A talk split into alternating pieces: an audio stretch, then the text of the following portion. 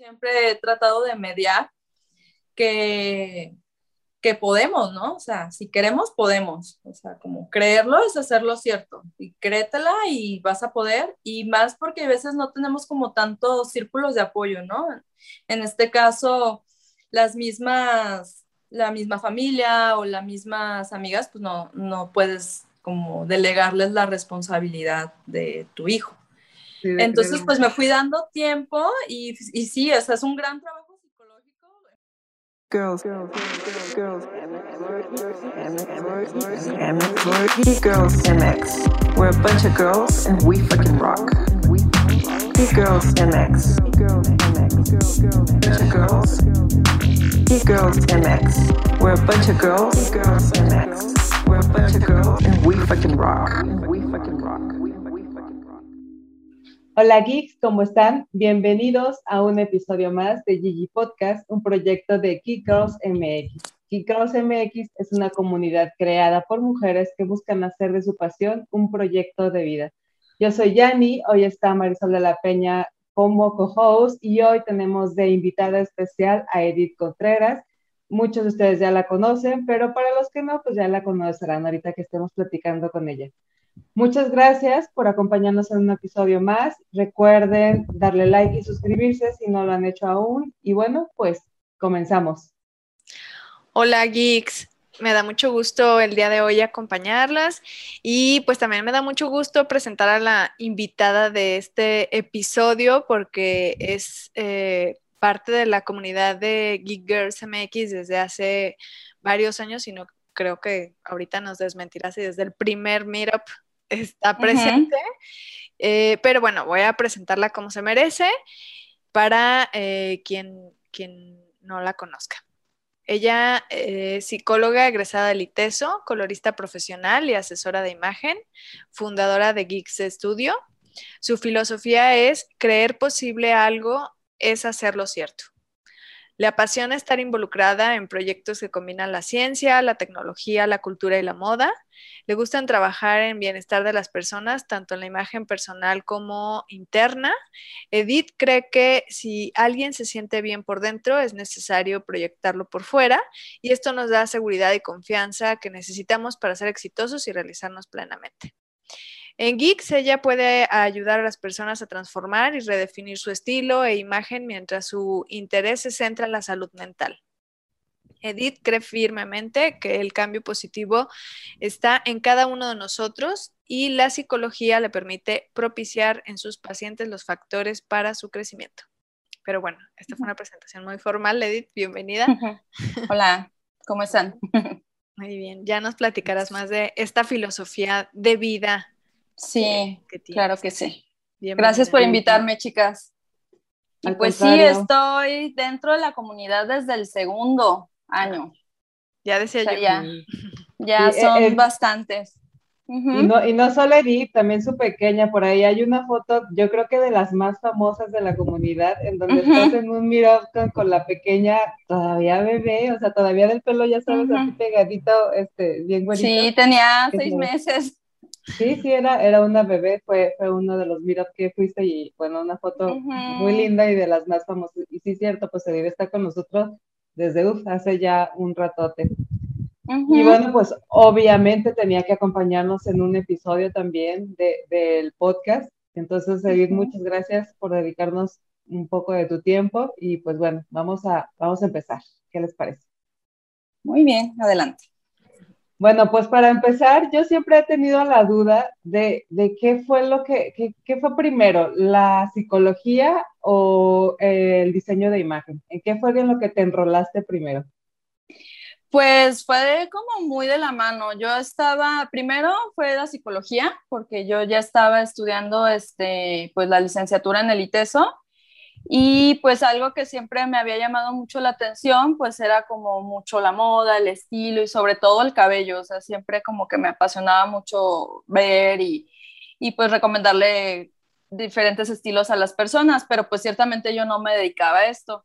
De hecho, yo tenía el cabello muy largo y muy negro y fue como una inspiración para mí este, empezar a, buscar como, pues acaba de entrar a la universidad, entonces yo estaba también buscando esta parte de la identidad de cómo quería verme, qué quería proyectar y todos estos paradigmas que uno empieza a tener cuando empiezas a aprender cosas nuevas. Y me di cuenta que pues en Guadalajara realmente no había como tantas propuestas a las cuales como que tú pudieras acudir y que quedaras conforme.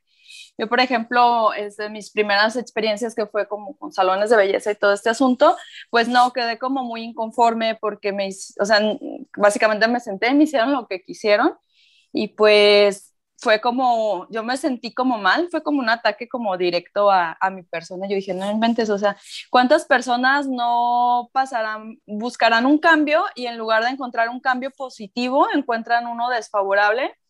Pues porque no existe como esta comunicación con lo que quieres proyectar o cómo te quieres sentir, porque ciertamente cuando nos hacemos algún cambio, modificación, arreglo y todo, pues es como para sentirnos mejor. Y cuando eso pasa al revés, pues híjole, sí, sí te afecta mucho a nivel de autoestima, a nivel de, de cómo te ven los, las demás personas, ¿no? Eh, y hice un pequeño estudio de mercado, la verdad es que sí, sí fue como muy planeado mi proyecto y me di cuenta que así como me sentía yo, nos sentíamos varias personas, ¿no? Que, que a veces preferíamos pues no hacernos nada, tal cual así de o durar mucho tiempo o tratar de pasar desapercibidos, sobre todo la, la comunidad como geek, ¿no? O nerds o tacos y todo, era como, siempre es, es, muy creativa, te quieres expresar, quieres ser auténtico, pero a la vez está ese miedo como de no, la no aceptación y a veces preferimos cuando somos más jóvenes también pasar desapercibidos, ¿no? Así de que mejor no me expreso a expresarme mal. Muy, muy, muy creativa, pero de repente muy reprimida también, ¿no? Claro, y más porque no, bueno, en esa época yo no conocía a alguien en la cual pudiera yo confiar y decir, oye, yo quiero que me hagan esto y, y saber que la otra persona me iba a entender, ¿no? Al contrario, o sea, si vas a la estilista de tu mamá o la del barrio, pues te va a decir, ay, no, qué, qué, qué alocado, yo no lo hago, ay, no sé, medícate loca, ay, no sé. o sea, como que al contrario, ¿no? O sea, iba, iba a estar como este prejuicio de, de, no sentirte cómodo. Y yo creo que esta inquietud la tenemos desde chiquitos y la vamos reprimiendo. Llega un momento en la edad adulta que también si no haces como ese tipo de cambios o de transformaciones, dices, ay, no, ya estoy muy grande para andar de, de alocada o así.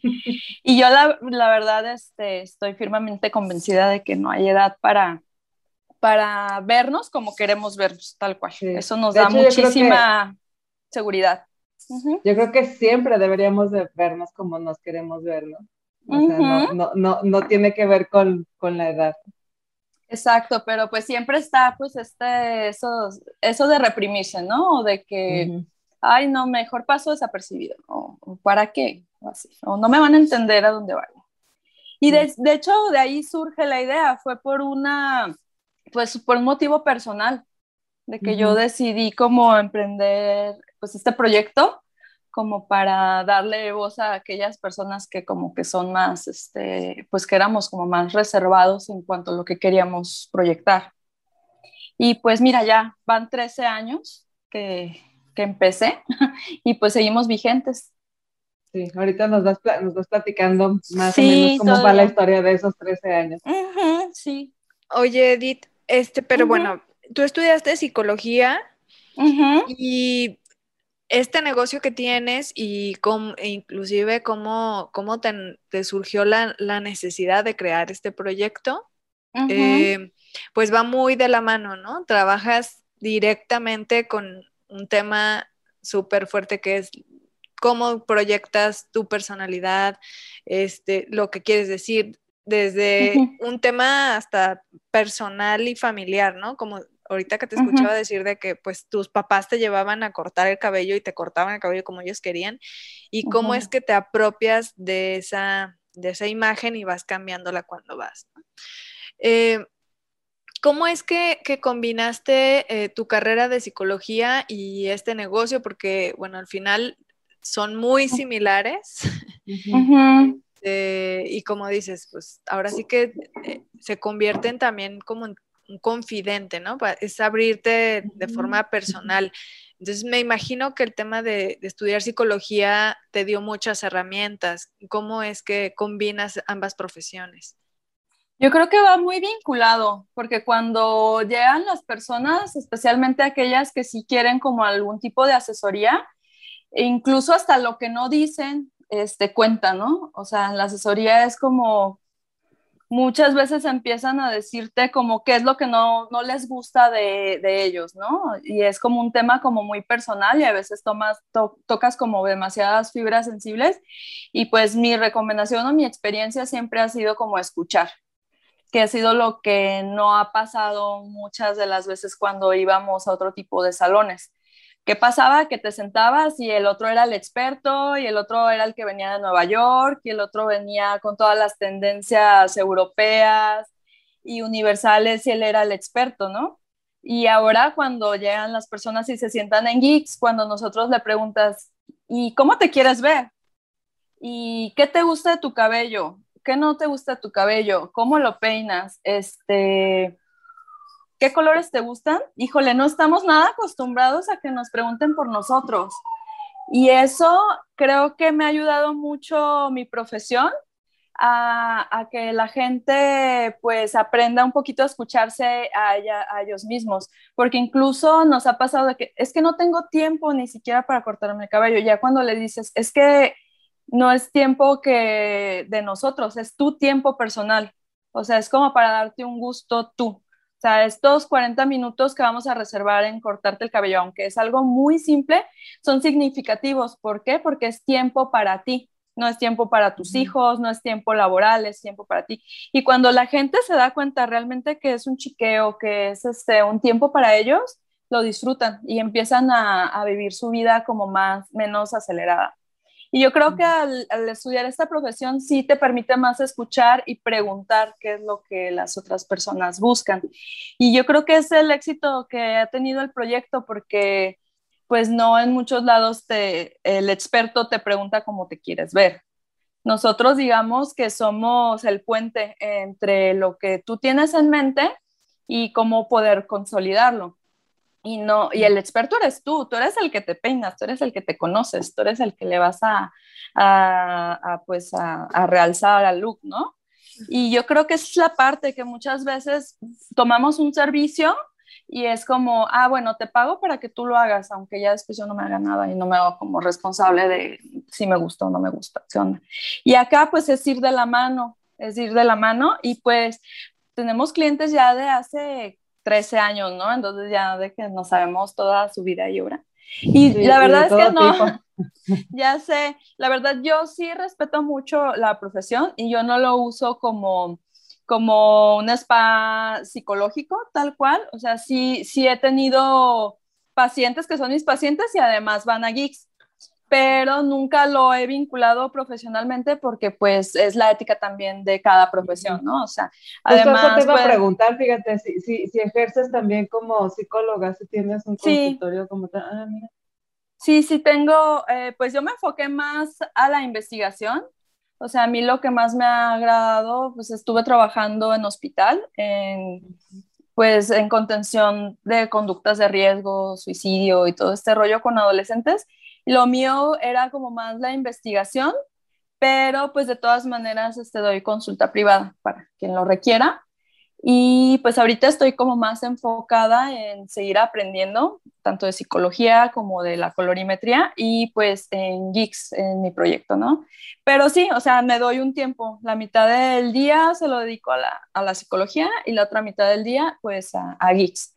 Entonces, pues también tenemos que ser como un poco disciplinados para, si te gustan varias cosas, que, que, no solamente el trabajo te absorba en una, o sea, como ser como dueño de tu tiempo y todo este asunto. Qué interesante.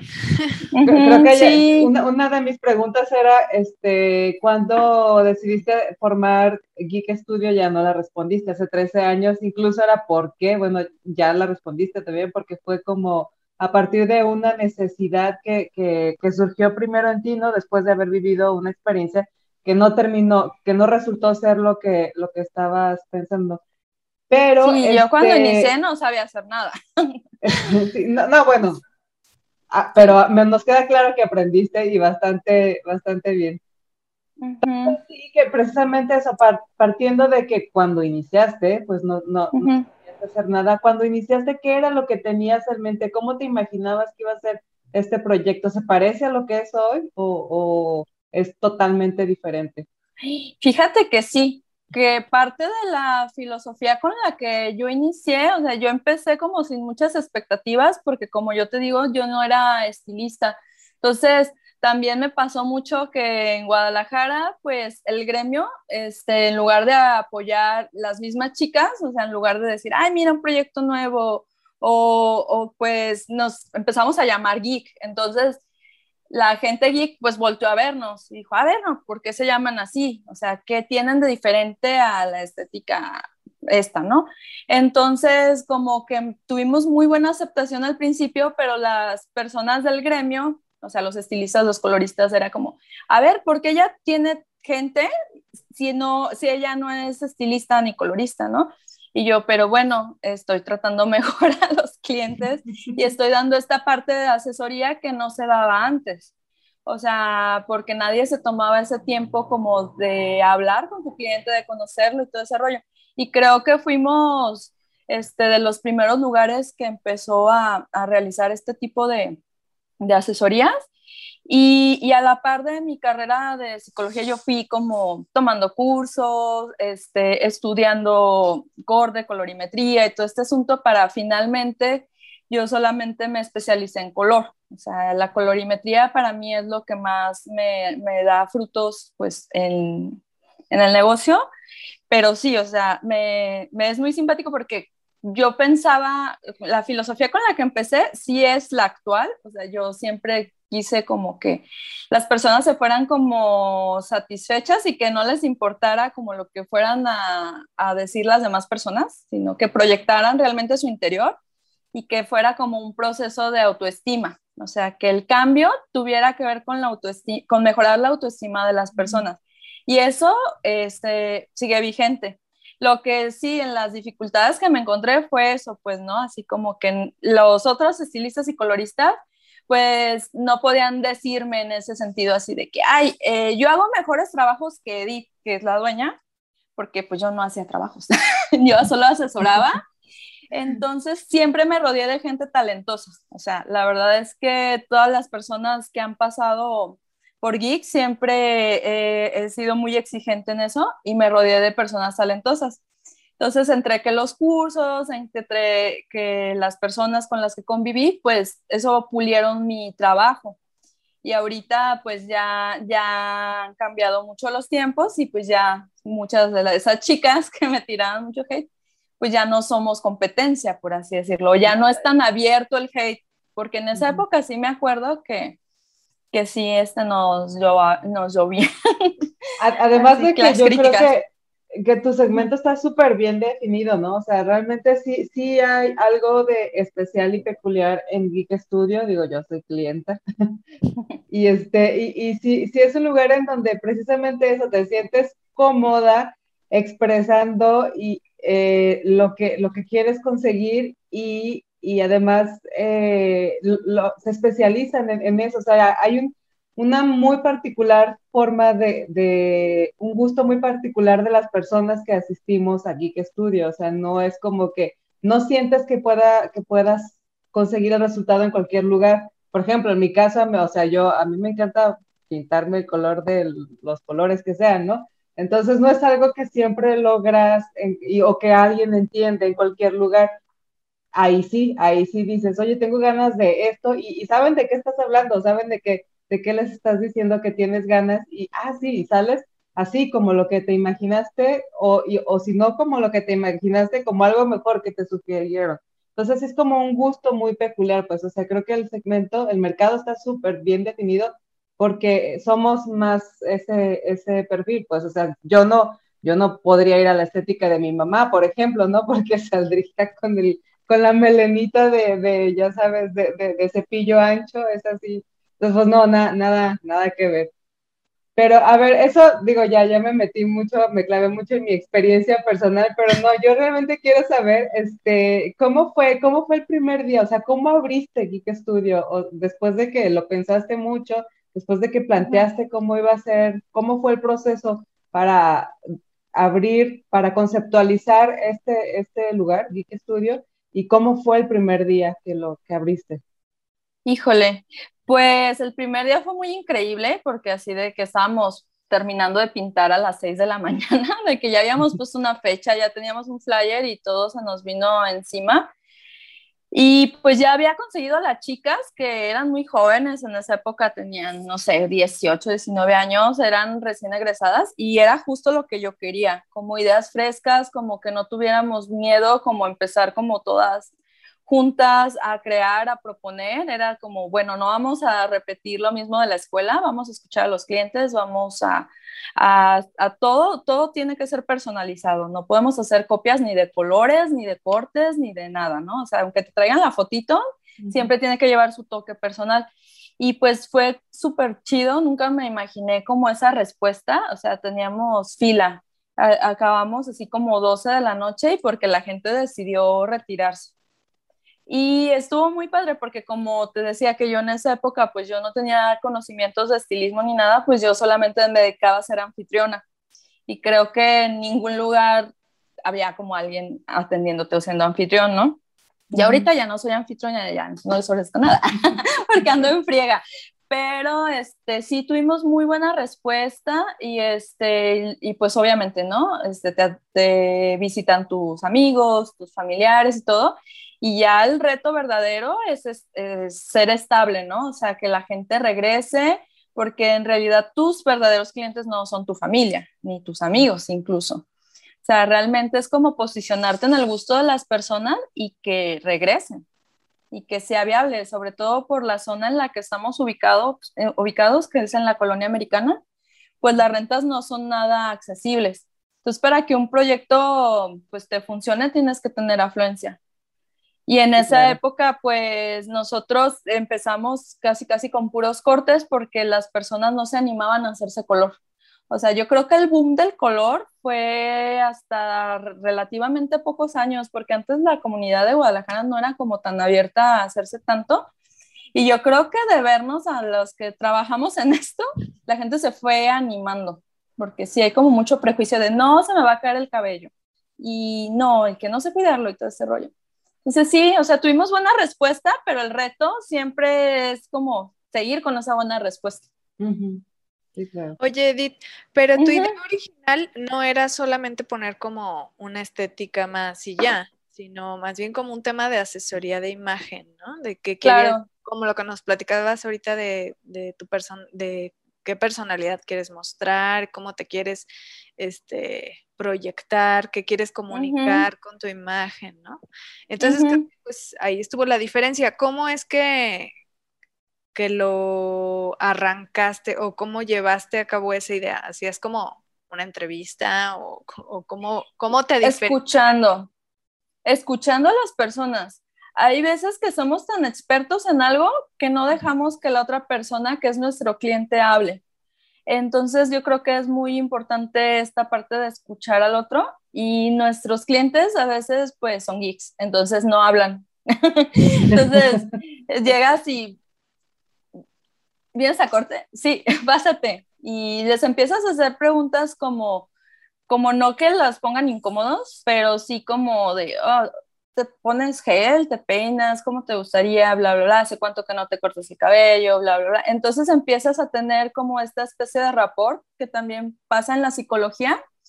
Entonces empiezas a hacer como este vínculo y las mismas personas empiezan a hablar y te empiezan a explicar y se empiezan a entusiasmar porque se sienten parte del, del cambio, del proceso, se sienten incluidos. Y era lo que no venía ocurriendo este, en, en los lugares a los que ibas sin, o sea, a cortarte el cabello o, cualquier cosa que veíamos como muy ordinaria. Entonces, yo creo que esto fue como la diferencia, como empezar a, pues, a autoeducarnos, a preguntarle al otro cómo quiere lucir no como tú des, yo soy el experto, yo soy el que sabe, tú cállate, no sabes nada. Y empezamos a tener cambios muy favorables, porque incluso en los mismos cursos de colorimetría te dicen, no, a las morenas no les puedes sugerir rubios. Y es una escuela muy arcaica, es una escuela muy que nos ha hecho mucho daño a las mujeres. Y entonces empezar a desafiar como esos paradigmas de, pero ¿por qué no? Si ella quiere y si su cabello puede, ¿por qué no puedo hacer la rubia? Y empezar como a desafiar un poquito estos patrones, pues ahora sí que de la belleza impuesta, ¿no? También era como de que, a ver, ¿para qué vamos al salón? ¿Para embellecernos? ¿Para agradar a otros o para agradarme a mí misma? Y actualmente ese es el dilema moral al cual nos enfrentamos, porque incluso los hombres, que aunque no lo mencionan, van a corte y le preguntan a la novia, ¿cómo me lo corto? ¿Cómo quieres que me vean? Y eso nunca se menciona y nosotros así de, mm, a ver, ¿cómo te quieres ver tú? y, y, nadie nos había preguntado antes eso, creo. Bueno, a mí no me lo habían preguntado jamás. Dijiste algo como, no, es que mencionó Edith algo como bien importante hace rato que dijo, hacerte responsable. Porque creo que querer hacer un cambio en tu vida, cualquiera que sea, cortarte el cabello, pintártelo de otro color, este, cambiar de carrera, poner un negocio, cualquier cambio radical que quieras hacer, porque además es un cambio radical, exige de por medio una responsabilidad, ¿no? Y qué tanto queremos eh, responsabilizarnos de nuestra imagen personal y de lo que estamos comunicando, ¿no? Creo que también, este... Sí, esa es la parte como que a mí me gusta vincular como de mi carrera, o sea, ser el otro responsable del cambio. Y eso, pues, es una constante en la psicología. O sea, en psicología, pues, no, no somos consejeros, ¿no? A menos de que se hace esas psicologías que son consejería, ¿no? Pero esas no son psicologías. Este, es hacer, empoderar a la otra persona, hacerlo responsable de sus cambios internos y externos. Y yo creo que, que aunque nosotros no lo digamos como abiertamente, parte de esta filosofía con la que yo creé Geeks, sigue vigente porque pues fue, fue mi, mi motor de inicio, o sea, al yo no estar como familiarizada con los procesos cuando empecé, yo me clavé mucho como en esta parte de proyectar la seguridad de mis clientes. Y pues los colaboradores que han pasado a lo largo de Geeks, aunque ellos ya tengan sus propios proyectos o estén en otros países o, estén haciendo ya otra, otras cosas, también se lo llevaron muy claro y está bien padre porque vas haciendo una comunidad donde eh, le estás dando la importancia del cambio a la otra persona. Y aparte, cuando nos detenemos realmente en autopreguntarnos cómo nos sentimos o cómo queremos vernos o, o si nos vamos a ser responsables de ese rubio increíble que se van a llevar, porque hay veces que salen así y pues no saben los cuidados que requieren, ¿no? O sea, es responsabilidad también. Es que imagínate qué catarsis de, digo, tú dijiste, tus clientes son, suelen ser muy geeks, son personas calladas, introvertidas, de repente un poco reprimidas, que a las que hay que hasta ayudarles un poquito para que se puedan expresar. Imagínate qué catarsis llegar así y salir con el cabello verde. O sea, todo lo que no pudiste expresar durante tanto tiempo, ¡pum! salió, salió ahí, ¿no? O sea, finalmente encontraste un lugar en donde, donde te ayudaron a, desahogar todas esas emociones, porque la verdad es que yo no sé por qué, pero el cambio, el cambio de look tiene mucho que ver con ciertas etapas o con ciertas, son, son, son ciertas acciones muy ligadas a la parte emocional, no sé, yo he escuchado y he leído muchas veces que cuando alguien incluso está viviendo un duelo o cuando alguien está superando un duelo, de las primeras cosas que decide hacer es, es cambiarse el cabello. Sí, sí, y es verdad. Entonces, o sea, está, eh, o sea, está muy vinculado a la parte. Hay muchos dichos que dicen, ¿no? O sea, si ves que una mujer corta su cabello o lo tiñes porque están pasando cambios importantes en su vida. Y sí es verdad, o sea, sí es, este, algo, sí es una continua, ¿no? De que está también esta frase de cerrando ciclos y todo este asunto.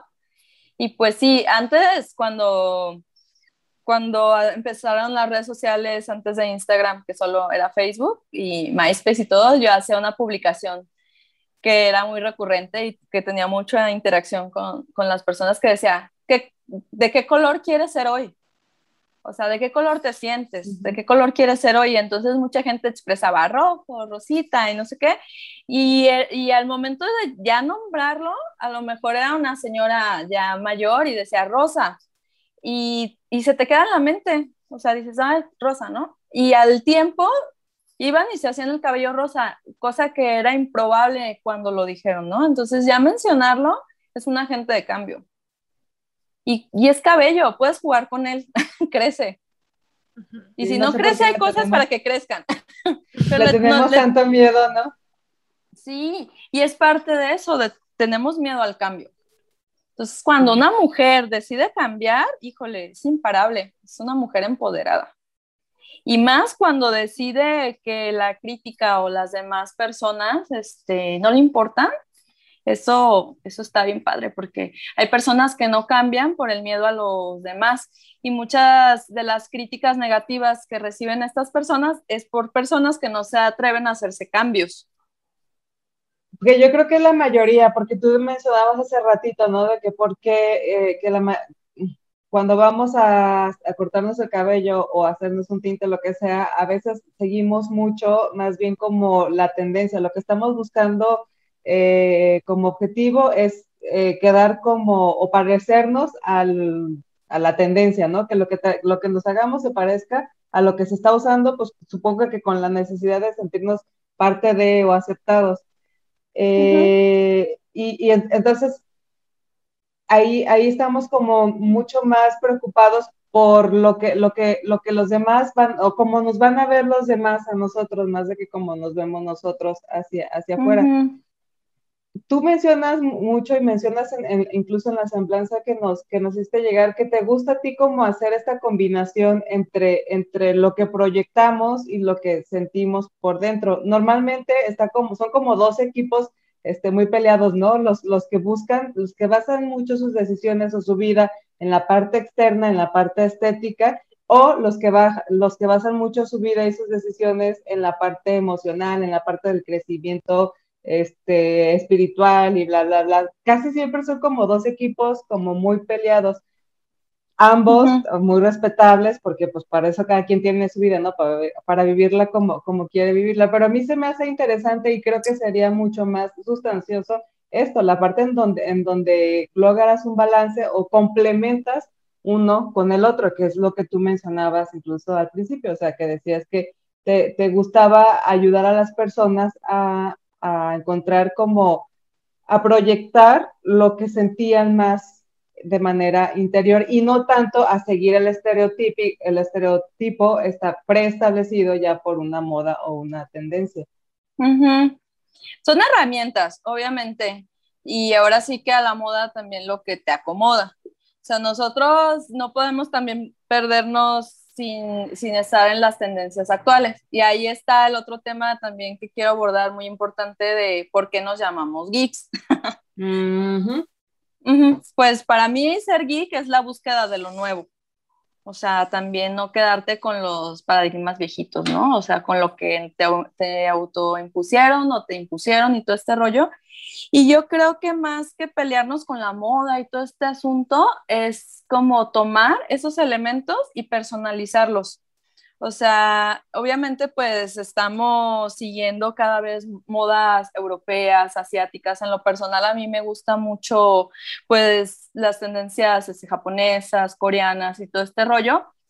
Y yo creo que hacerlas propias también es otro tema, ¿no? Como, como qué es la apropiación cultural y qué es como tomar lo que está de moda que nos favorezca o que te quede este, es parte de la asesoría. Yo creo que no estamos peleados con la moda, pero sí hay que, hay que ser como paulatinos, porque también las personas que de repente llegan a tu silla y te dicen de tener el cabello así, que nunca se han hecho nada y que quieren un, no sé, un pixie con un monipis y con cosas como muy actuales, es como esa búsqueda de no ser yo mismo, de ser otra persona, de ser diferente y es una contradicción. Entonces, estas personas vayan al salón que sea, no, no se van a agradar, no se van a gustar porque están buscando ser alguien que no son. Entonces, en la búsqueda de esta autoidentidad, es que nosotros podemos en la asesoría mostrar imágenes, buscar tendencias, qué te hace sentir identificado con, con esta moda, o de plano no tienes nada que te identifique nada más porque la sacó tu cantante favorita y también es válido. O sea, cuando esta Billie Eilish se hizo este look de, de, colorado en la raíz y las puntas negras, yo era la principal detractora de que no. Entonces empezamos a trabajar con chavitas de tres años que querían identificarse con ella y, y, me puse a hacer como un scouting de a ver qué es lo que les identifica de ella y pues aprendí un poco, escuché su música, su personalidad y, y tal cual, era una imitación de look porque ellas se sentían identificadas con ese artista y eso es totalmente válido también. Entonces también es aprender a, a respetar esa parte, ¿no? O sea, de que si yo me siento identificada con, con ese look, pues, ok, si tú te sientes tan identificada, lo vas a aportar con mucho orgullo y lo vas a aportar con mucha seguridad y eso va a motivar a otras personas a, a ser así de seguras como tú. Y eso es lo importante. Y, y, ahí también ese, como colorista, pues te llevas una lección o como asesora de imagen de que, bueno, aunque yo no empate no me encante el look, este, ahí lo importante es cómo lo portes y cómo lo luzcas y lo que significa para ti. Por eso te digo que no estamos tan peleados como con la moda, porque al final de cuentas también nos identifica. La música es como, como queremos parecernos a lo mejor a nuestros ídolos.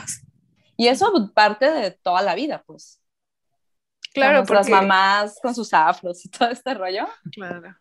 No, y más, eh, digo, eh, ahorita que estabas diciendo de que te fijabas en la música, en, más como en el mensaje que están comunicando, ¿no? Y es como nos identificamos con ese mensaje y quiero comunicar que estoy de acuerdo con eso, ¿no? Exacto. Es súper importante, este, digo, y ahora se utiliza mucho este, el color morado, el color verde pro aborto, o sea, los colores también están comunicando inclusive hasta, hasta nuestras creencias, ¿no? Claro. Y antes, pues, ¿qué, ¿qué, adolescente le da, o sea, qué papás les daban con mucha importancia a lo que quisieran comunicar sus hijos adolescentes o los niñitos, ¿no? Eh, ahorita, pues, quiero pensar que, que ya la sociedad es un poco más abierta y que permiten esta libre expresión de, de las personalidades. Entonces está increíble porque yo cuando era chica pues todavía era como un tabú o incluso actualmente pues no creo que lo hayamos superado porque hay chavas que se hacen como, bueno, pues los coloristas somos expertos en, hacerle las cosas a las personas sin que los jefes se den cuenta. Entonces hacemos como muchas veces estos looks ocultos, los undercolors y todo este rollo, porque también, o sea, no te ves profesional, o sea, ¿cómo vas a traer el cabello verde si trabajas en una oficina y vemos clientes y esos clientes nos atraen dinero? Entonces, pues la mayoría de empresas que no son mexicanas son las más abiertas en cuanto a aceptar estas manifestaciones personales. Pero México todavía es un país muy, muy conservador en, este aspecto, los tatuajes y todo este rollo. y, y pues qué padre, ¿no? Que desde chicos ya nos den esa opción y tener apertura para lo que queremos proyectar. Sí, yo creo que, que, es, digo, sí, nos falta un montón, pero como tú bien lo dices, o sea, de, de cuando éramos niños, de, de, las posibilidades que tienen ahora los niños, a las que teníamos nosotros cuando éramos más pequeños, pues sí, ya, ya hay un, un mundo de diferencia y sí, sí nos falta un rato, pero pues creo que ahí, ahí vamos ya. Y, y sí está, este, digo, creo que incluso ahora ya ni siquiera es legal, ¿no? Que en algún lugar te corran por traer un tatuaje o por, o por traer el cabello pintado de un color en, en específico, pues no, no, es parte de la discriminación, pues se puede considerar también como, como discriminación, entonces, pues no, no es legal que te, que te despidan o te, o te corran de algún lugar solo, solo por eso.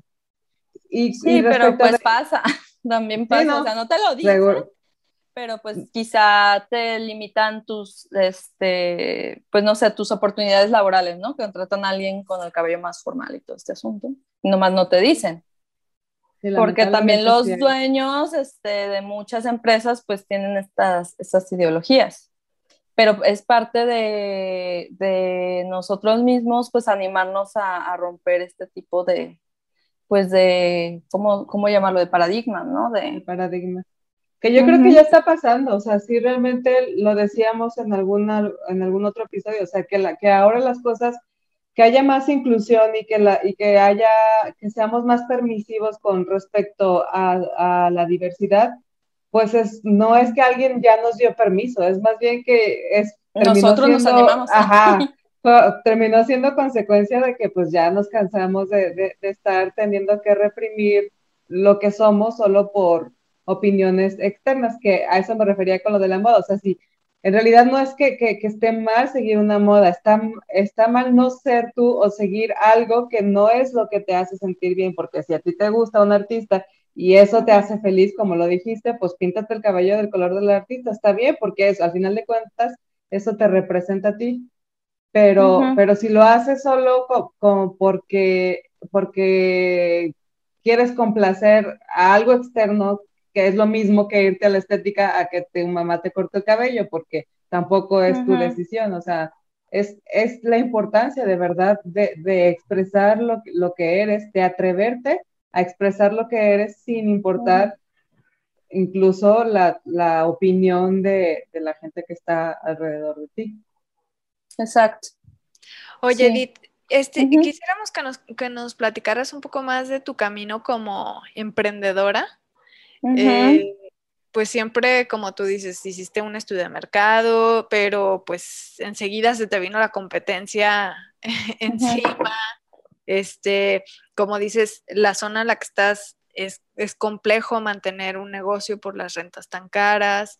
Eh, ¿Cómo es que, empezaste a, ver que realmente era para ti un, un negocio? ¿En algún momento dudaste de, de seguir?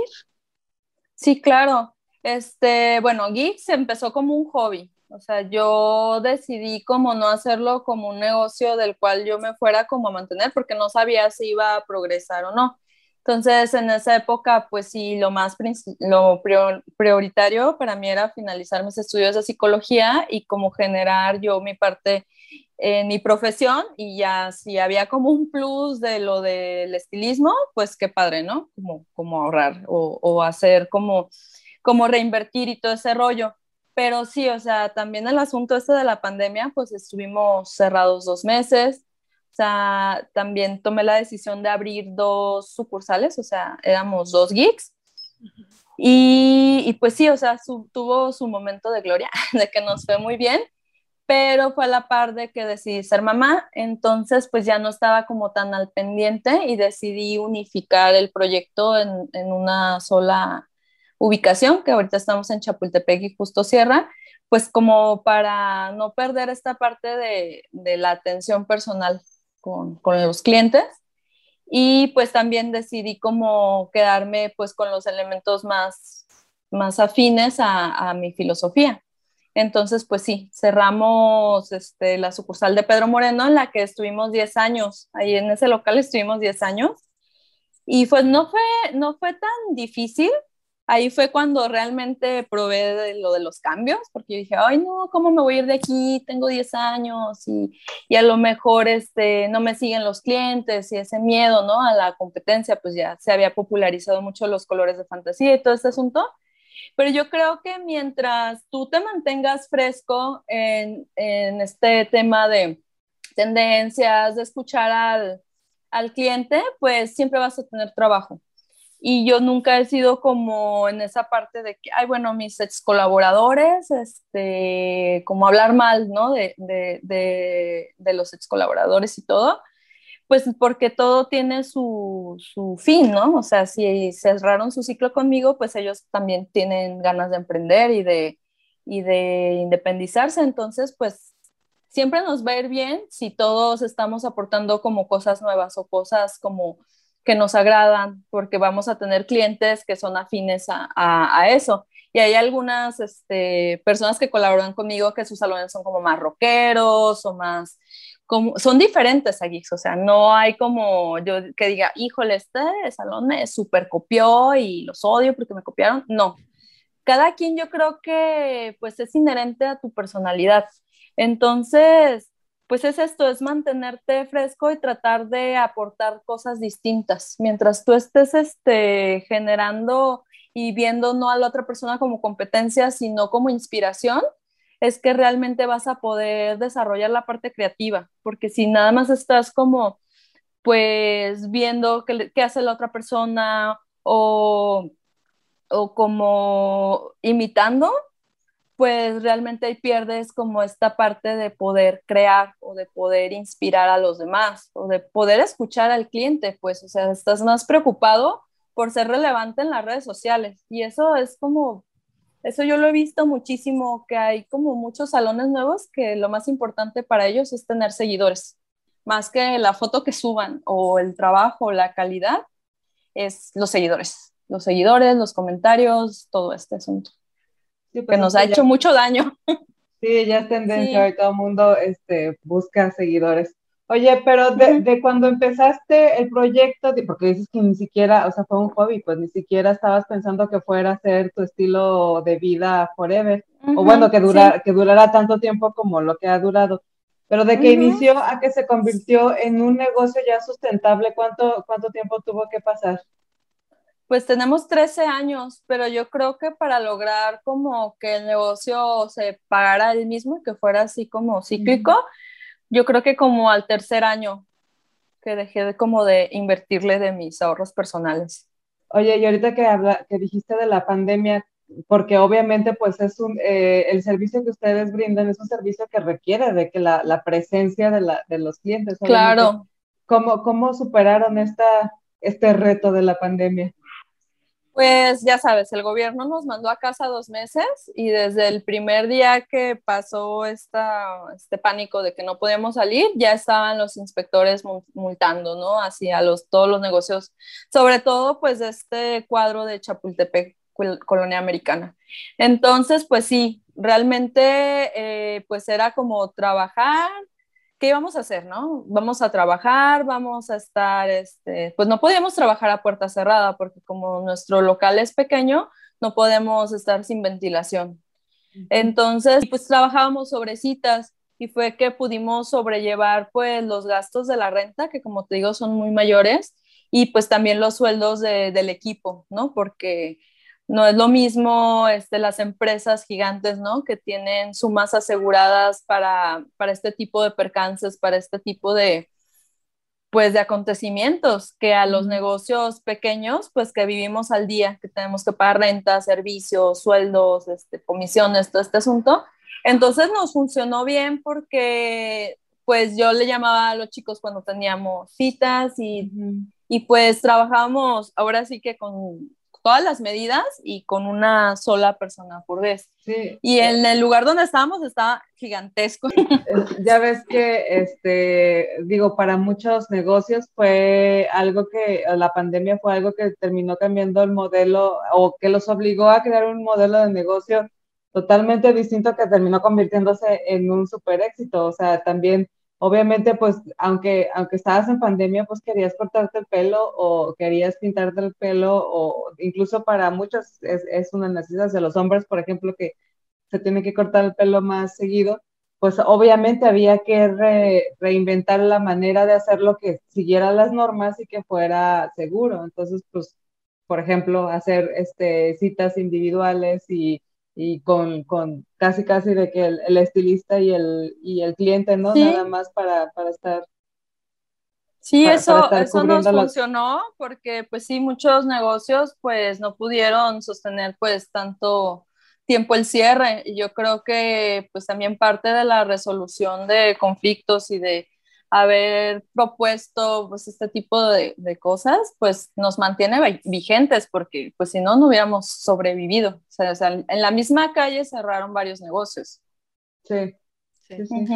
Oye, Edith, pues ahorita que estábamos, tú que trabajas con el tema del cambio, todo este, este cambio forzado que fue la pandemia, que nos cambió pues en la forma en la, la vida. La vida completamente, ¿no? Este, todo, la rutina, todo. Eh, pero también nos puso sobre la mesa la importancia de, algo que hablamos desde un inicio, que es la salud emocional. Y hacernos responsables también de nuestra salud emocional. Tú, eh, que estás tan cercana eh, a, a, este tema, ¿cómo notaste eh, los cambios en, en, las personas o qué cambios fueron los que notaste? Porque me imagino que también muchísima gente quiso ir a querer cerrar este ciclo eh, que fue terrible para muchos y querer hacer un cambio de imagen también, ¿no? ¿Qué, qué, qué notaste tú, tú, que estás tan de cerca de, de, las personas? Híjole, pues ahora sí que tenemos las fotos del antes y del después de la pandemia, así de que, sobre todo las chicas que estaban como más responsables de su imagen, ahora con la pandemia, pues era como que se relajaron mucho de no pintarse el cabello, de no usar productos este, profesionales y todo este asunto. Y pues ahora sí que un año año y medio después vuelven con nosotros y era como, pues, enfrentarte al reto de, de empezar desde cero, los proyectos que ellas ya tenían, ¿no? Así de ser rubia o ser gris, todo este asunto, y era hasta que llegaban con vergüenza, con pena, así de, ay, perdón, es que no salí en año y medio. Y pues el impacto emocional de preguntarle al cliente, ¿cómo estás? Y hubo gente hasta que se quebraba, pues, ¿no? Así de, híjole, falleció mi papá. O, ¿cómo estás? Fíjate que perdí mi empleo. Entonces, o que llegaban, ay, pues no me había pintado el cabello porque no tenía el poder adquisitivo de hacerlo. Entonces, pues sí es esta parte mega emocional de, de hacerte un cambio, de seguir con este, pues con esta imagen, ¿no? Y, era como difícil a veces como, como plantearle esa, esa charla al cliente, pero pues nos tienen la confianza, tal cual. Y te digo, yo trato de respetar mucho la profesión, de que no lo convierto en un, en un este, spa terapéutico, pero pues escuchamos. Y creo que todas las chicas que trabajan con, conmigo son muy respetuosas en ese aspecto y es como tratamos de no emitir juicios, tratamos de ser lo más este, empáticas posibles. Y pues sí, nos enfrentamos como a eso, ¿no? O sea, después de la pandemia, a mí me impactó muchísimo de que, de que una vez llega una señora y sus dos hijas y se cortan el cabello y todo, nosotros pues normal, ¿no? No les, pues no, toma, no tomamos nada raro. Y después como a los 15 minutos regresan y nos dicen, este, ¿sabes qué onda? Este, te queremos decir que el señor Fernando, tu cliente de tantos años, pues ya no va a volver porque falleció por, por este asunto, ¿no? Entonces a nosotros, pues sí era como, pues sí, o sea, súper difícil como que la misma familia fuera y nos informara y, que pues vas perdiendo clientes que se los llevó la pandemia o que se los llevó la situación y te queda, o sea, te impacta, te impacta muchísimo y es como que, como muy difícil, pues, ya. Sí, era como que nos quedábamos así con el nudo en la garganta y, y, que la familia te diga, pero nosotros vamos a seguir viniendo.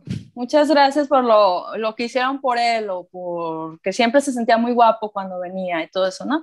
Entonces también es como, bueno, hicimos bien nuestro trabajo en la medida de lo posible y pues también nos pasaba mucho esto, ¿no? De que, oigan, pueden venir a domicilio porque mi mamá no se puede parar, porque está muy enferma y nosotros era como también ser como empáticas de decir, híjole, no podemos porque nos vamos a contagiar o de que esperemos que se recupere pronto y esta parte como de cómo comunicar sin que la otra persona se sienta este, mal, ¿no? Porque hay personas que, que les valía, pues, ¿no? O sea, que estaban contagiadas y que querían que fuéramos, querían venir o querían que fuéramos. Entonces, pues no, o sea, no podríamos nosotros este, exponernos. No, pues imagínate, no terminabas, ¿no? Nunca de, de, de, de entrada de darle servicio a domicilio a todos tus clientes, pues no, no acabas. Y luego lo, lo expuesto que, que, terminarían estando, estar en tantos lugares. Pero sí, lo de la pandemia sí nos hizo sentir bastante vulnerables en todos sentidos. Ya me lo imagino. Oye, y ahorita que hablábamos de equilibrio, hace ratito nos dijiste que... Sí, ahí está. Fallando la pila. Ya te escucho. Sí. Ya ves que nos decías que eh, parte importante que decidió un poco el ritmo de, bueno, el rumbo más bien del, del negocio, incluso que, que, fue una de las principales razones por las cuales eh, cerraron la, la, sucursal de Pedro Moreno, fue que decidiste ser mamá. Y eso me lleva a la pregunta de tú que, que tienes tan tan presente el equilibrio, ¿cómo, cómo logras un balance? ¿Cómo equilibras tu vida este, personal, familiar, laboral? ¿Cómo, cómo, cómo te distribuyes para no dejar desatendido? Pues es organizar tus tiempos. La verdad es que, bueno, mi pequeña ya tiene cinco años y, y parte de esto, pues no es dejarle también la educación al entretenimiento. Entonces, pues yo sí me dedico parte de, la, más, la mayor parte del día a estar con ella y en hacer como una especie de educación presencial donde yo la estoy guiando un poquito para que aprenda pues ahora sí lo que se está perdiendo en la escuela, ¿no? Ahorita ya con las clases presenciales, pues vamos a, a evaluar que, es tan viable es que asista o seguir a lo mejor con tutorías presenciales, pero solamente maestra alumno porque pues sí, el modelo que, yo quiero pues desarrollar en ella pues como un modelo como más didáctico, que no va como tan enfocado a las clases en Zoom. Al contrario, o sea, yo valoro mucho que ella no esté como tan clavada en esta edad, pues en la televisión o en los gadgets y todo eso, porque pues ya, ya tendrá más vida para, para decidir si le gusta. O sea, yo pienso que ahorita están demasiado pequeños para que esta sea como su única ventana al mundo.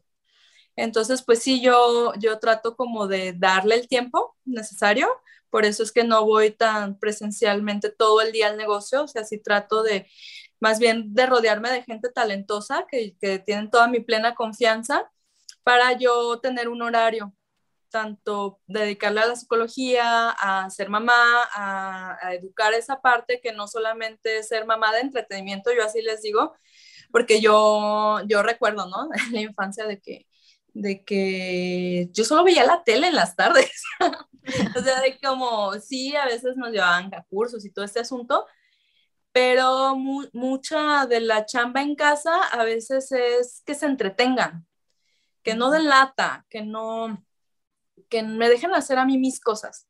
Entonces, pues sí, yo trato de, de ser un poco más, este, ¿cómo, ¿cómo decirlo? Pues más involucrada. Más involucrada, ajá, en este asunto, ¿no? Y más para desarrollar pues esas habilidades que a lo mejor de, de niños si no se desarrollan, pues ya nunca las desarrollaste de adulto, la creatividad, y el vínculo la música. Y sí, o sea, pues este asunto de la pandemia pues nos lleva a que mis amigas que están como en la misma situación no salen, no salen y no podríamos ir a parques, ni a, ni a súper, ni a plazas. Entonces, pues hicimos una especie de comunidad donde somos como tres amigas que nos juntamos y en casa de alguien en especial y pues ya que jueguen ahí las, las niñas las bendiciones. Pero sí es involucrarte, es involucrarte con ellos, porque pues ahora sí que les tocó diferente, ¿no? O sea, nosotros ya nos tocó la educación presencial, a lo mejor en un futuro pues ya, ya no se retoma realmente el tema 100% presencial.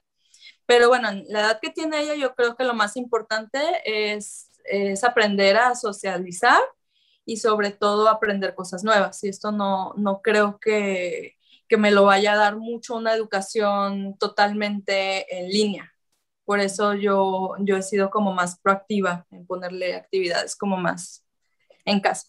Por eso sí, divido mucho mi tiempo y lo valoro mucho.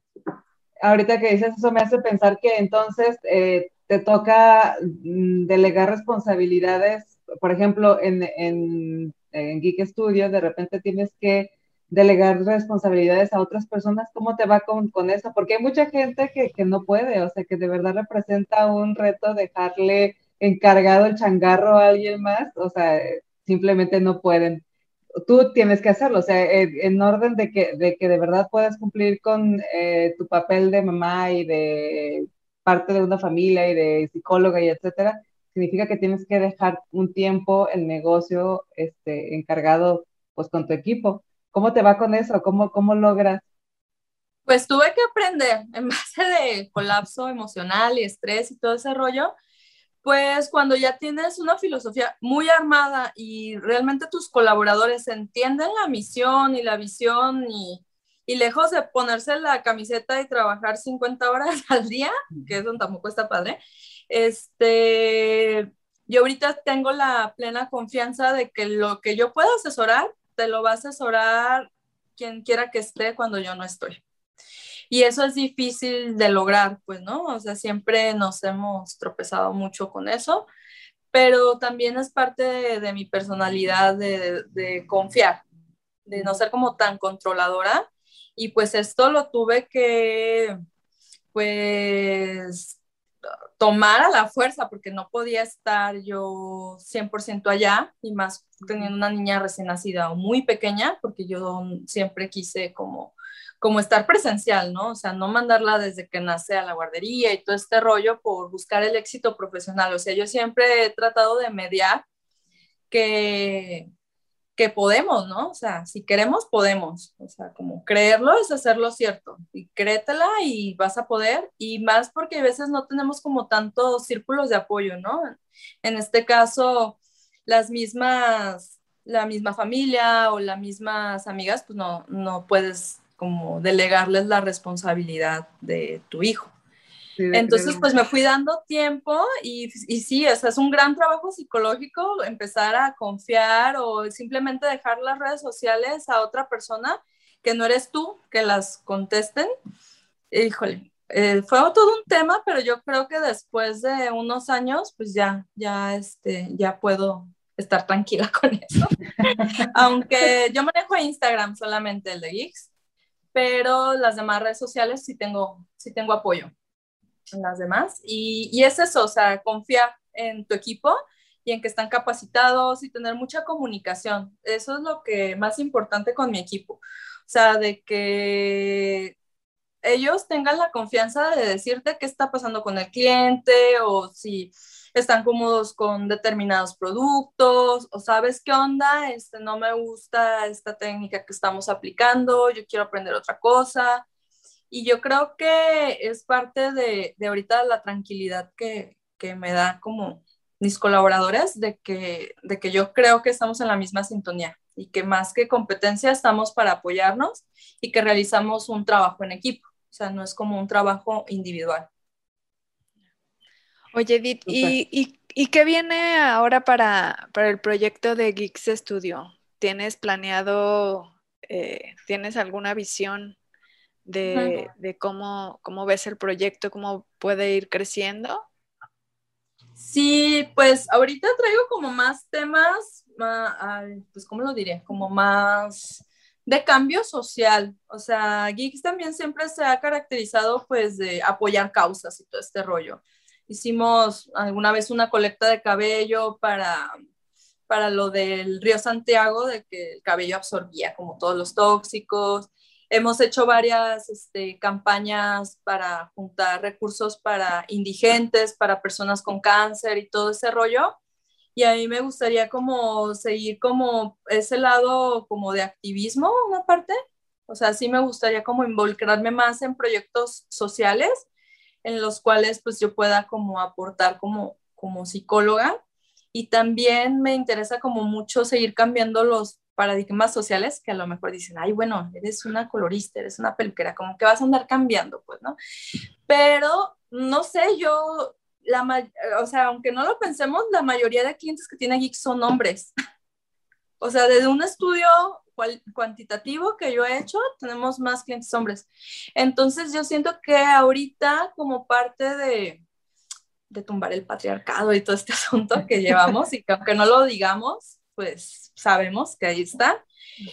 Es como animar más a los hombres a que se presten atención, o sea, a lo mejor pues estamos nada más pensando en que nosotros y nosotras estamos luchando por los cambios sociales y todo, pero pues yo creo que dividirnos no nos ha funcionado mucho.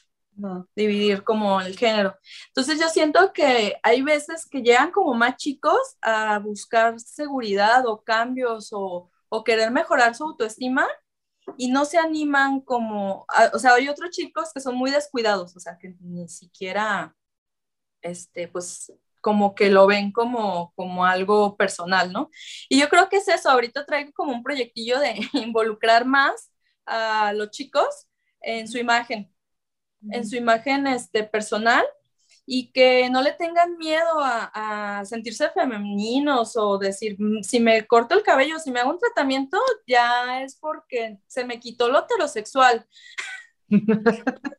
es muy gracioso porque hay, hay chavos que hasta me han pedido de que, oye, si me hace cita, pero, pero que no haya chicas presentes, o sea, así como clientas, ¿no? Y la verdad es que, ¿por qué? O sea, ¿por qué le tienen miedo a, a que se les caiga la heterosexualidad.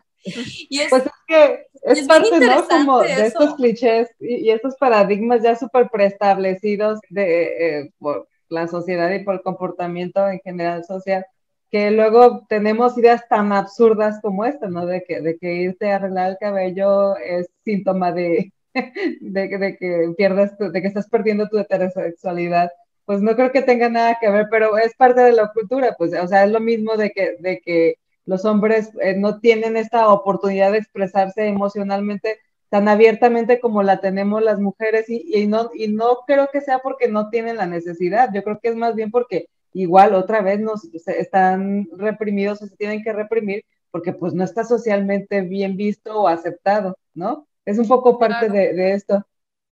Sí, y eso nadie habla como de ese tema, pero está bien padre porque, porque yo los veo, ¿no? Que llegan muy tímidos. Oye, ¿me puedes hacer gris? Pero, pero ¿cómo me voy a ver? O sea, siempre es como, híjole, ¿cómo me van a aceptar los otros hombres? ¿Cómo me voy a mostrar ante el otro sin que duden de, de mi orientación sexual o de híjole, vine una estética a hacerme tal cosa y entonces es algo que ellos mantienen muy discretos. Siempre, o sea, aunque tengamos estos tipos de clientes y que se atiendan mucho, eh, lo mantienen siempre como muy discretos, o sea, de que son los que menos nos etiquetan en sus fotos y yo lo noto, ¿no?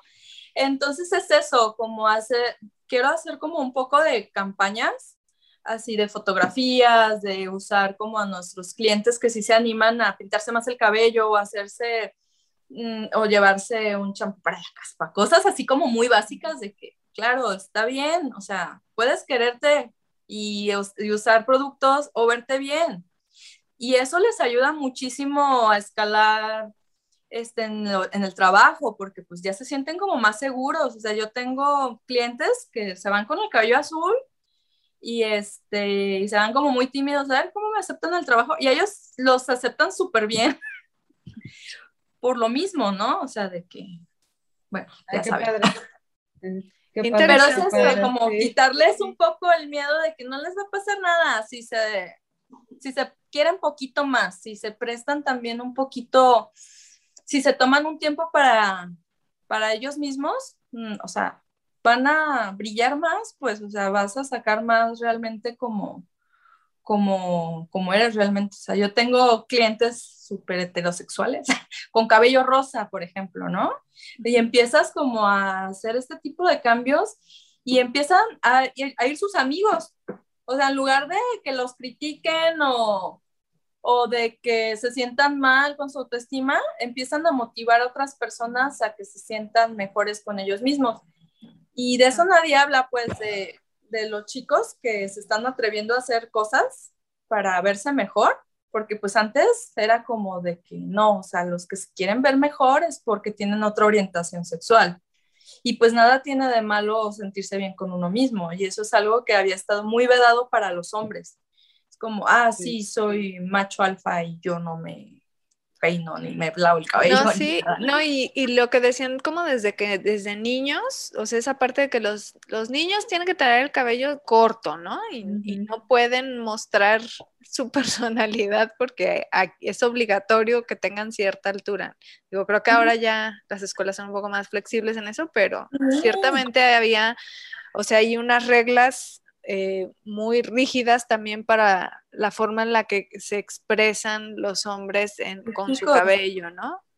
Sí, y hay cada vez más niñitos que se dejan el cabello largo Y es como yo platicando con las mamás, ¿a que te has enfrentado con tener a tu niño con el cabello largo, no? Y pues es como, pues las mamás, ¿no? De que otras mamás, de que es que parece niña, o todo este tipo de crítica social, ¿no? Pero es que le gusta el cabello largo y no tiene nada que ver con que su afinidad sea sexual, es un niño, está, está descubriendo qué es lo que le gusta, qué quiere hacerse. Y eso es respetar tal cual las ideologías desde que son pequeños. Y, y, yo les aplaudo mucho pues a esos padres que le están dando voz a, a los pequeños, o sea, cosa que a nosotros no nos preguntaban a lo mejor. Bueno, yo me empecé a pintar el cabello a los 13, pero a mí nadie me dio permiso. A, mí me pasó de que, de, que yo quería pintarme el cabello desde muy chica y este, obviamente yo fui de los niños que no dejaban pintar el cabello. Entonces, ya, ya, por ahí ya la conté en algún episodio de que yo empecé pintándome el cabello de colores con papel de China. Cuando estaba chiquita, o sea, desde chiquita, entonces empezaba a ponerme, no sé qué cosa le echaba el papel de China, pero me lo envolvía el cabello en el papel de China y así ya salía rosa, azul o rojo, del color que quisiera. Pero yo tengo una anécdota muy ahorita que ejemplifica mucho esto que estás diciendo, porque bueno, tú sabes, porque también es tu cliente, que mi hijo le gusta pintarse el cabello igual que su madre de, de colores, ¿no? Entonces, él, eh, para él ha sido algo normal desde el día uno, pues me, ve, me ha visto a mí con el cabello pintado de colores, entonces para él está como normal eso de que pintarse el cabello de colores. Su, su papá no lo hace, su papá sí es un poco más conservador, pero por otro lado tiene a su mamá. Y él decidió un día que también se le antojaba pintarse el cabello de color, y así solo dijo, oye, pues también me lo quiero pintar de color ¿me llevas? Pues sí, vamos, y fuimos, fuimos con la idea de que le pintaran este, su mechón de color. Y él salió feliz de la vida con su mechón azul y luego ya fue y se lo pintó verde y luego se lo pintó rojo y así, ¿no? Llevó, ya, lleva varios colores también. Pero lo chistoso es que él nunca se cuestionó nada, o sea, él, para, él nunca le vio nada negativo ni, ni nada, o sea, ¿sabes? Él solo iba a pintar su cabello de color y estaba feliz. Pero un día fuimos a un pueblo y entonces llegamos al pueblo y empezó a jugar con los niños de su edad en el pueblo. Y de repente llega conmigo, llega así todo sacado de onda y me dice, oye, mami, ¿por qué fulanito, el niño, me dijo que por qué traía, por qué me preguntó que por qué me había pintado el cabello de color? Me dijo que eso solo lo hacen las mujeres, que es algo solo de mujeres. ¿Por qué me dijo eso? Y así súper sacado de onda, ¿no? Y le dije, a ver, entonces tuve que tener esa plática con él, a ver, es que yo sé que para ti es normal y no tiene nada de malo que te pintes el cabello, desde mi punto de vista, no tiene nada de malo que te pintes el cabello de colores, no define nada en ti más de que te gusta el color rojo o el color azul o el color verde, no tiene nada que ver con que seas mujer o con que seas hombre y eso no, o sea, no, no tiene ni siquiera por qué importarte, pero ese niño creció diferente, ese niño le hicieron pensar que solamente las mujeres se pintaban el, cabello, que pintaban o van a salones o estética. Que, que, pintarse el cabello era solo cosa de mujeres, entonces tienen una idea muy distinta, pero no tiene nada que ver con que seas mujer con, con que seas hombre fue la primera vez que él se, se, enfrentó ante esa situación. Y, y, sí pasa, o sea, realmente sí pasa. Estamos hablando de niños pequeños. Para ese entonces habría tenido, yo creo, unos ocho años o algo así. O sea, de las primeras veces que se empezó a poner su mechón de colores. Y, y dices, bueno, pues es que son niños chicos. O sea, ¿de dónde sacan esas ideas? Pues, pues de, sus papás. los adultos, pues sí, ¿de dónde más, no? Porque porque pues ¿a quién se le ocurre que eso define si eres mujer o eres hombre, que te pintes el cabello de un color o de otro? Y entonces sí, o sea, está padrísimo esto de, empezar a cambiar todos esos estereotipos y todos esos estigmas de que pues no están sustentados en nada realmente, o sea, son, son absurdos totalmente. Y a mí me encanta, por ejemplo, que de repente llegan chicos muy rudos, muy heterosexuales, así muy en pecho y todo, y es de que quiero que me hagas unas figuras en forma de corazón, bla, bla, bla, y siempre dicen, es que hice una apuesta. Me estoy haciendo esto porque hice una apuesta de fútbol, ¿ok? No es porque yo lo quiera, o sea. O sea, siempre es como que es que le prometí a mi novia que lo iba a hacer y todo.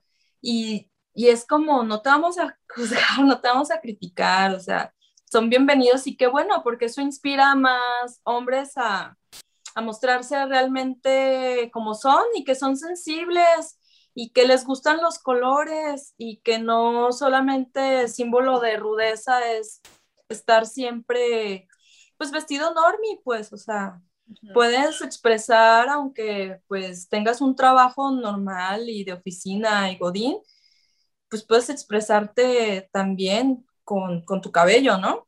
Y eso, y eso se me hace padre y es lo que he estado como, como ahorita, como, como en proyectillos de que quiero hacer unas fotitos y quiero hacer como, como mostrarle al público un poquito más de que, pues, que se atrevan al autocuidado y que el autocuidado no solo es para chicas, ni para, ni para feministas o para mujeres que somos rebeldes y queremos este, hacer mil cosas, o sea, es para todos, para los chiquitos, para todo, y es como esta necesidad de, de, hey, aquí estoy, y yo pienso esto, y soy de tal color, y, te vuelves más seguro, y yo creo que es bastante congruencia entre lo que pienso, lo que siento y lo que proyecto, y lo que soy, tal cual.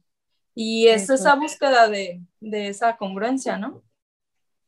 Muy interesante el proyecto, ya nos contarás cómo te va. Sí, a ver qué, qué onda. Ya en estos días vamos a, hacer unas fotitos y, sí. pues luego nos enseñas y nos cuentas las anécdotas.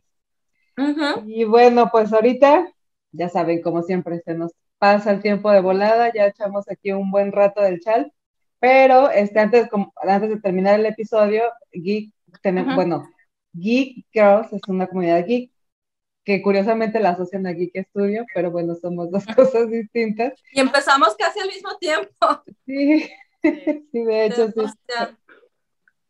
Pero bueno, la, la, pregunta final es, y tú me la vas a entender perfectamente, que, ¿de qué eres geek? Del cambio, de la búsqueda de lo nuevo, de que tu profesión no tiene que ser este, monótona, monótona e inflexible, o sea, puedes tomar educación de tu carrera profesional, de un oficio, de un hobby, de tus gustos personales y hacerlo un proyecto este, de vida. Eso para mí es, es todo. Genial. Edith, pues muchas gracias por eh, compartirnos tu historia, compartirnos tu filosofía en este episodio y quisiera ver si nos puedes compartir tus redes para quien quiera, pues ahora sí, buscar asesoría o, hacer, o animarse a platicar contigo. Sí, pues les paso las redes de Geeks. En Instagram estamos como geeks.estudio con S. Eh, y en Facebook igual, nada más así Geeks, espacio, estudio. Y a mí me encuentran en Instagram como Edite Geeks. Y igual me encuentran en Facebook como Edite Contreras. Muy bien. Pues muchas gracias, muchas gracias Marisol por acompañarnos en este episodio. Gracias Edith por todo lo que compartes con nosotros. Y gracias a los que se quedan, como siempre, hasta el final del episodio. Eh, recuerden darle like, recuerden compartir. Y recuerden seguirnos en todas nuestras redes sociales. Estamos como Geek Girls MX. Y pues nada, chicas, muchas gracias. Fue un episodio muy ameno, muy entretenido. Como siempre, muchas gracias. Y pues nada, nos vemos el próximo miércoles. Gracias. of girls,